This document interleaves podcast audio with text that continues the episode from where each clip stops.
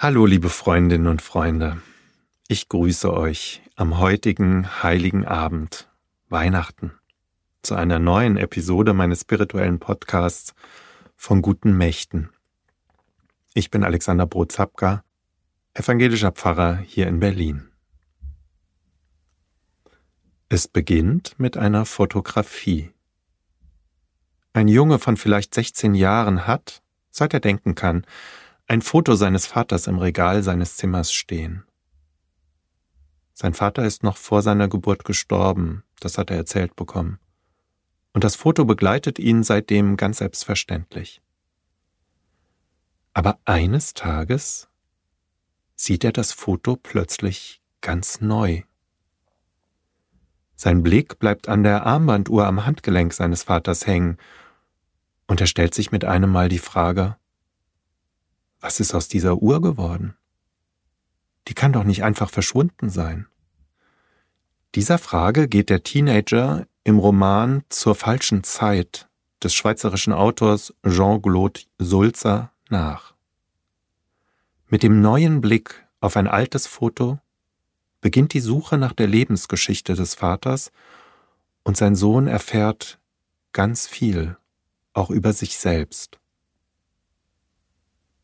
Ja, liebe Freundinnen und Freunde, manchmal trifft es einen ganz unvermittelt. Und man sieht etwas ganz neu, mit einem tieferen Blick und erinnert sich. Da strahlt dann so etwas wie ein Weihnachtsmoment mitten in unser Leben hinein, ausgelöst durch diesen neuen Blick auf etwas sehr Altes. Mein Vater hat mir neulich per Mail ein Foto zugeschickt darauf zu sehen? Unsere Familie bei einem Familienfest vor gut 40 Jahren, aufgenommen in unserem Garten. Da sind vielleicht 25 Menschen auf dem Foto, die allermeisten von ihnen, die leben heute nicht mehr. Viele sind schon vor Jahrzehnten gestorben. Ganz links, am Bildrand, da erkenne ich mich. Ein Junge von vielleicht zwölf Jahren. Und direkt neben mir eine der Tanten meiner Mutter, Tante Mariechen. Sie war aus der Reihe meiner Großtanten und Großonkel meine Lieblingstante. Auch die anderen sind auf der Fotografie abgebildet, die stehen aber viel weiter entfernt. Und mir fällt mit einem Mal ein Detail auf, das mir ein Lächeln ins Gesicht zaubert. Mein Tante Mariechen, so habe ich sie genannt, sie steht ganz dicht neben mir Sie hält mich mit ihren Händen fest. Wir haben, auch wenn wir in die Kamera schauen, engen Körperkontakt. Wir sind uns ganz nah. Während alle anderen auf der Fotografie doch ganz unverbunden nebeneinander stehen und konzentriert in die Kamera lächeln. Wir beide aber stehen in Beziehung. Ich habe mir die Fotografie lange angeschaut und sie rührt mich an. Sie weckt Erinnerungen, und ein ganz tiefes Gefühl der Zuneigung in mir. Heute, liebe Freundinnen und Freunde, ist heiliger Abend. Weihnachten. Ein Abend, an dem sich Menschen ganz nah kommen, Kontakt haben, angerührt sind.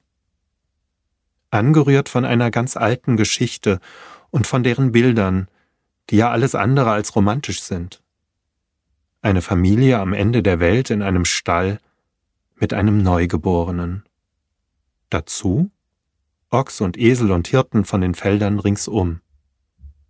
Nicht gerade die Elite der Gesellschaft, eher das Gegenteil. Heute würde man das Prekariat nennen. Und trotzdem, der tiefere Blick sieht darin die Weihnachtsgeschichte, in der Gott selbst zur Welt kommt mitten hinein.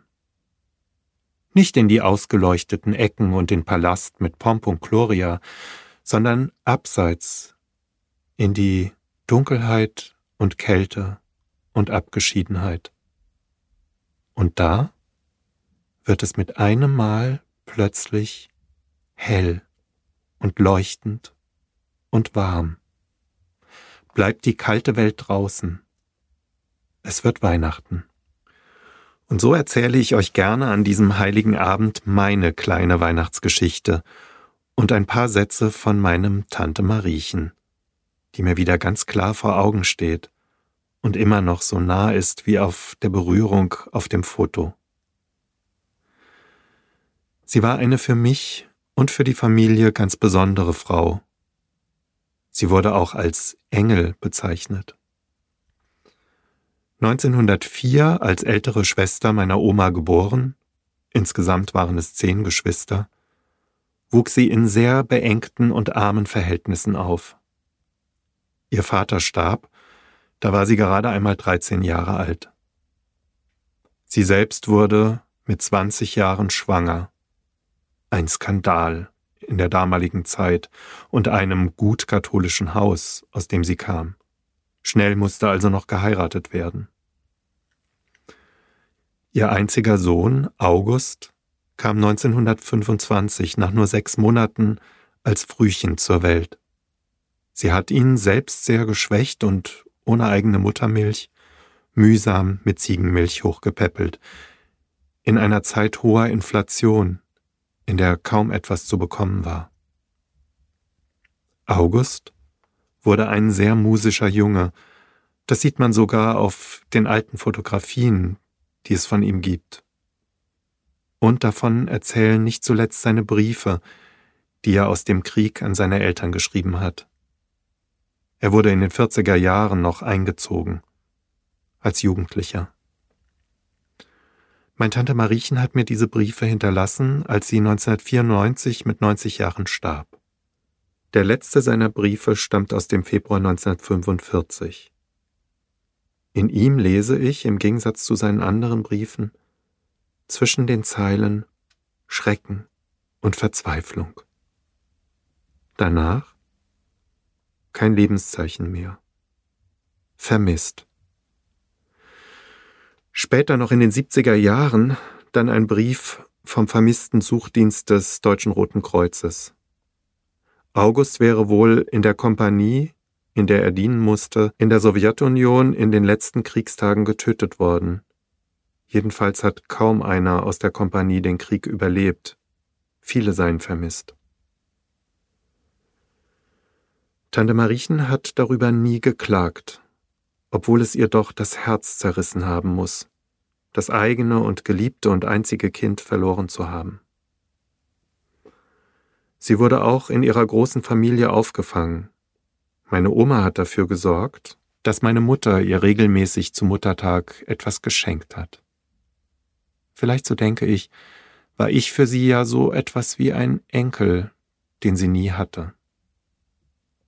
Irgendwie waren wir wohl seelenverwandt und hatten zueinander eine Nähe, die man menschlich nicht machen kann und die nicht zuletzt auf diesem Foto abgebildet ist.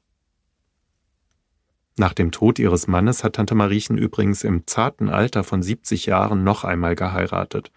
Onkel Anton, der war sieben Jahre älter als sie. 13 glückliche, zufriedene, harmonische Jahre hatten sie miteinander, bis dann Onkel Anton starb. Und schließlich auch Tante Mariechen, die aber tief in meinem Herzen mir ganz nah und lebendig ist, besonders an diesem heiligen Abend. Heiliger Abend, Weihnachten, fest einen neuen Blick zu wagen und tiefer zu schauen und zu spüren, als es für unsere Augen möglich ist.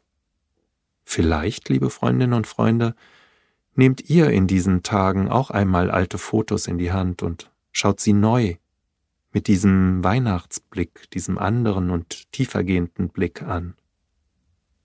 Und werdet berührt und lasst euch berühren durch das, was ihr entdeckt. Dann wird es, auch in eurem Leben, abseits des ganzen Trubels dieser Tage und dieser Zeit, vielleicht auch hell und warm, stellt sich eine Nähe ein, die kein Mensch machen kann.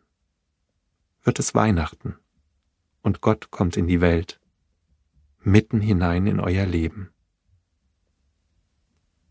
Habt gesegnete Weihnachtstage und seid ganz herzlich gegrüßt. Von eurem Alexander Protzapka.